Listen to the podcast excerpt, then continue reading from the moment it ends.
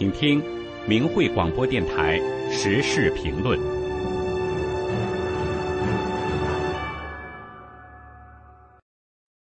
请听时事评论：用行动悔罪消灾。文章发表于明慧网，二零二二年十一月二十六日。中国五千年神传文化博大精深，而敬天信神的理念使得中国人的信仰与道德薪火相传。生活中，人们处处都能见到上天对世人的看护与保护。敬神为善者得福报，以鼓励其继续做得更好；诽谤佛法为恶者招祸端。警醒其走回为善之路，从而改变厄运。很多人相信善恶有报的天理，所以做了错事或恶事后会忏悔改过，从而避免天谴。然而，从古到今，上天一直在向世人昭示着一个道理，那就是忏悔要趁早。特别是要在人还活着的时候。在中国古代，有一个书生想见鬼，并邀请鬼喝酒的故事。话说雨过天晴，明月高悬，一位书生叫仆人带一坛酒来到坟冢间，环顾四周后，大喊：“如此清朗的夜晚，独自饮酒。”令人感到特别寂寞。九泉之下的各位朋友，有谁愿意来与我共饮的吗？不一会儿，有闪闪鬼火在草际间出没，相距一丈的地方，隐约发出呜呜的声音，并且停留在远处，不肯靠近。书生默默地数了一下，大约有十多个身影。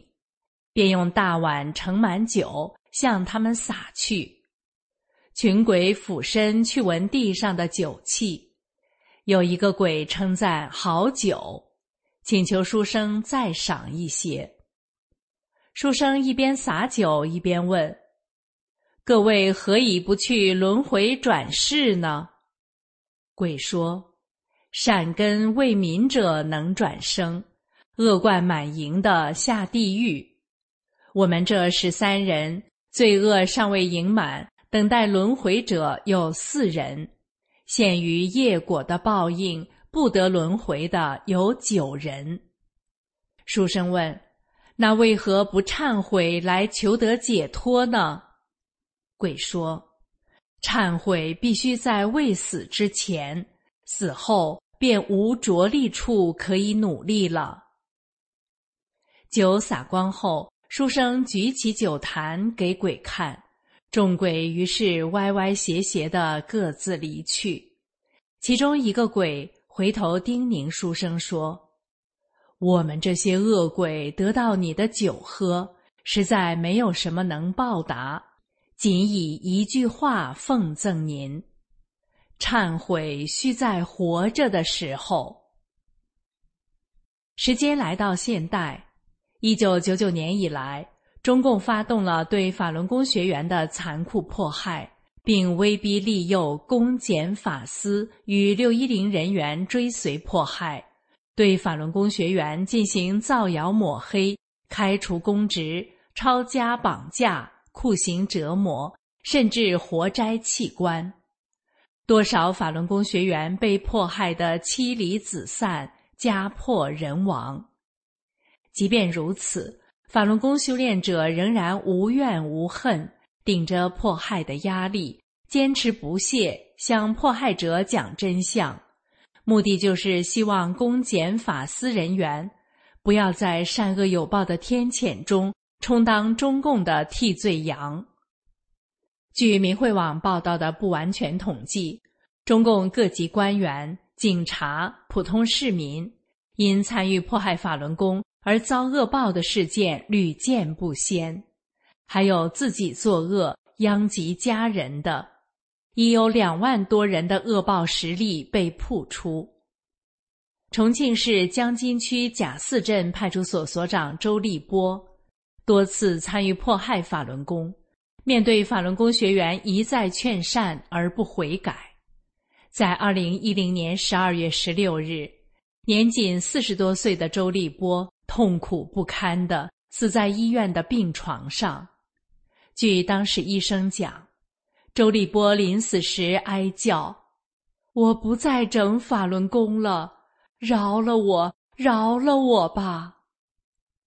周立波在生命的最后一刻，才明白自己是迫害法轮功，遭了天谴。可惜为时已晚，因为忏悔需在活着的时候。某地东城区派出所由市公安局派来一名新所长 C，C 所长迫害法轮功非常卖力。对辖区的法轮功学员进行罚款、跟踪、盯梢、劳教，全派出所的人因迫害法轮功而忙得团团转。因卖力迫害法轮功，C 所长被市局授予所谓“先进者”的称谓。然而，就在他等着升迁的时候，却在医院查出得了胃癌。C 所长吓坏了，万念俱灰。这时，他突然想起法轮功学员给他讲：“迫害大法有罪，善恶有报是天理。”他心里想着：“难道自己真是遭恶报了吗？”他连夜跑到办公室，把收缴的法轮功书籍、光盘、小册子都偷偷的拿回自己的家里，认认真真的看了一遍。越看越觉得法轮功师傅说的好，有道理。他开始后悔自己干的那些迫害法轮功的事。就在 C 所长等待做手术的期间，他有空就看法轮功真相光盘，找法轮功学员解答心中的疑惑。这时，他真正明白了法轮大法是佛法。更相信善恶有报的天理了。